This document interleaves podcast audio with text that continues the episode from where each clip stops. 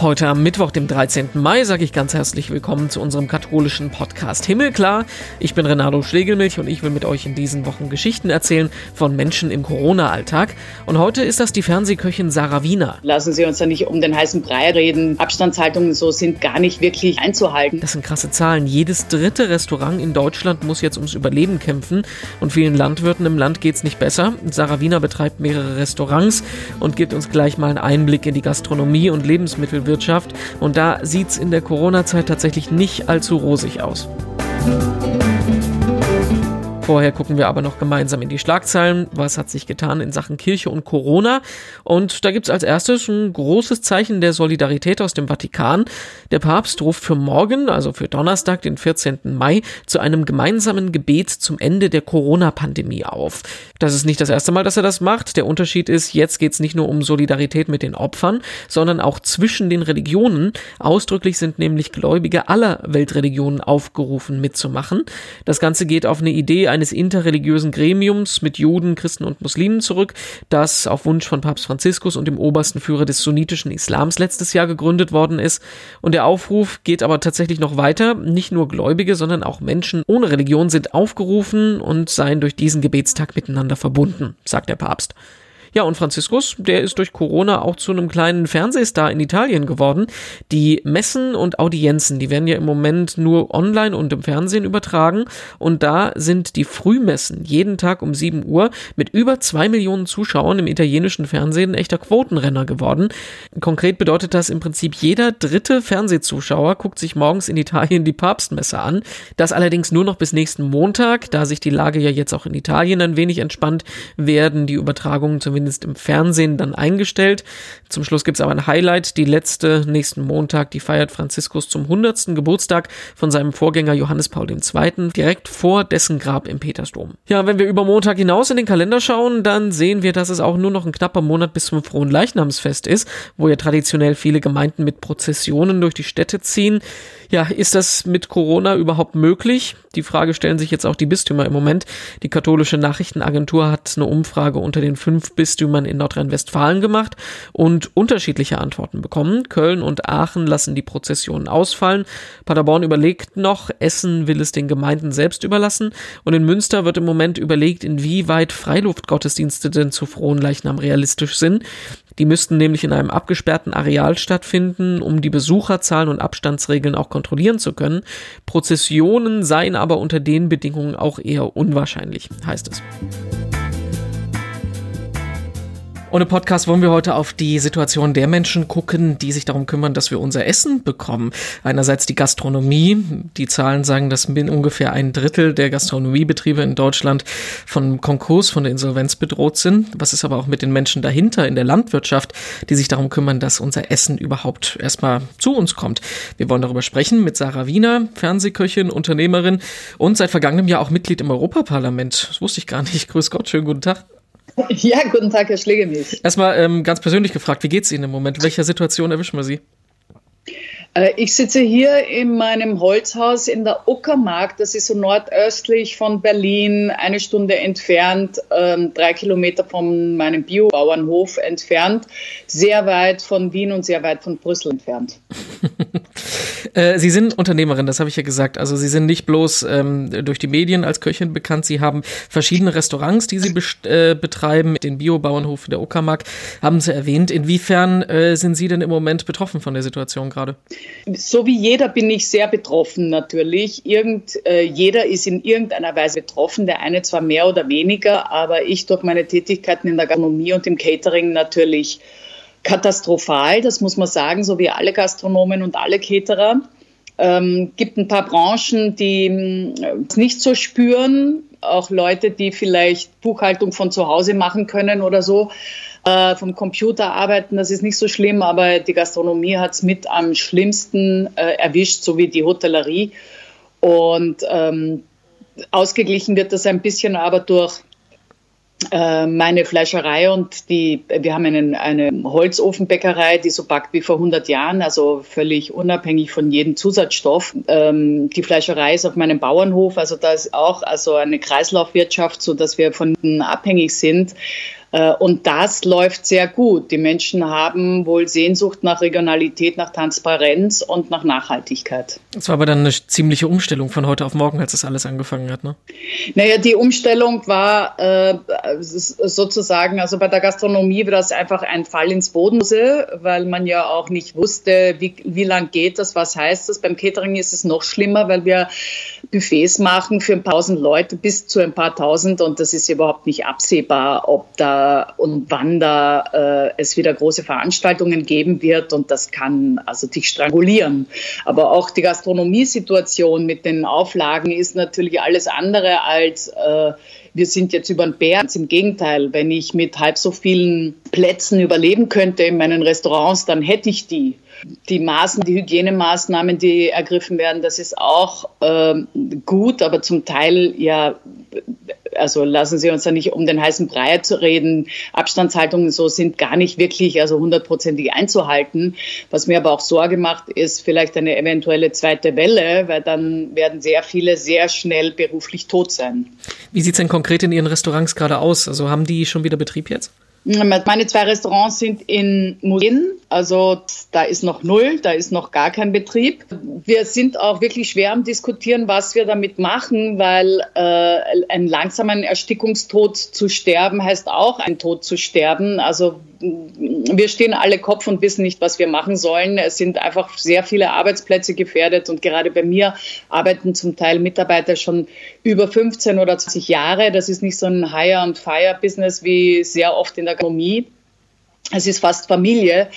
Und äh, einerseits machen wir auch nicht Systemgastronomie oder Fertigjunk, so dass wir irgendwas rausknallen und das auch in Aluboxen verkaufen können, äh, das eh nur ein paar Euro kostet. Also das ist, äh, sind wirklich viel, sehr viele schwierige ähm, Herausforderungen, die sehr, sehr viele Gastronomen jetzt mit mir haben. Aber Ihre Angestellten, die können Sie im Moment noch mit Kurzarbeit und so über die Runden halten oder mussten Sie auch schon da sich von Leuten trennen? Nee, wir halten zurzeit alle mit Kurzarbeit oder bezahlen welche ganz. Also das äh, merken wir richtig im Geldzweck Deckel jeden Monat. Wir bluten da richtig und die Frage ist, wie lange halten wir das noch durch? Ich weiß mhm. es nicht. Die, ähm, wir hatten es ja schon angesprochen, Abstandsregelungen und sowas. Wie sehen da Ihre Planungen aus? Also können Sie das tatsächlich umsetzen? Ähm, man könnte das natürlich umsetzen auf den, auf den Preis, dass dann keiner mehr was verdient, ja, weil irgendwann wird es absurd. Es gibt ja gerade die ganz vielen kleinen Cafés, Restaurants, Kaffeehäuser, die ähm, ja ähm, ein sehr geringer, also was kostet ein Kaffee und wie viel muss ich verkaufen am Tag, um davon überleben zu können,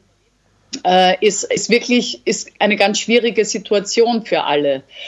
Also ich, äh, ich will mich da gar nicht irgendwie herausheben. Deswegen halte ich mich eigentlich öffentlich auch völlig zurück ähm, und beobachte das nur. Aber ich weiß natürlich auch keinen Rat, weil man kann auch nicht einfach schreien, oh, vergiss den ganzen Mist und wir machen so weiter bis wie bisher ähm, weil ich nicht an die Verschwörungstheorie glaube, dass die Weltherrschaft, wer auch immer jetzt äh, dank einer erfundenen Coronavirus die äh, die Menschheit übernehmen möchte oder irgendwelche Aliens, sondern diese Bedrohungen gibt es real, es sterben und es sind schon zigtausend Menschen gestorben und vielleicht auch bei uns nur so wenige wegen der guten äh, Prophylaxe und das ist ein Abwägen, aber natürlich für den Unternehmer, für die Gastronomen ist es und auch Hotellerie, äh, auch für Künstler, ja, die Galerien sind zu und so weiter, ist es einfach äh, beruflich, finanziell eine Vollkatastrophe. Kann man denn überhaupt äh, in der Essenszubereitung meinetwegen sterilisieren. Das stelle ich mir sehr schwierig vor. Also vielleicht bei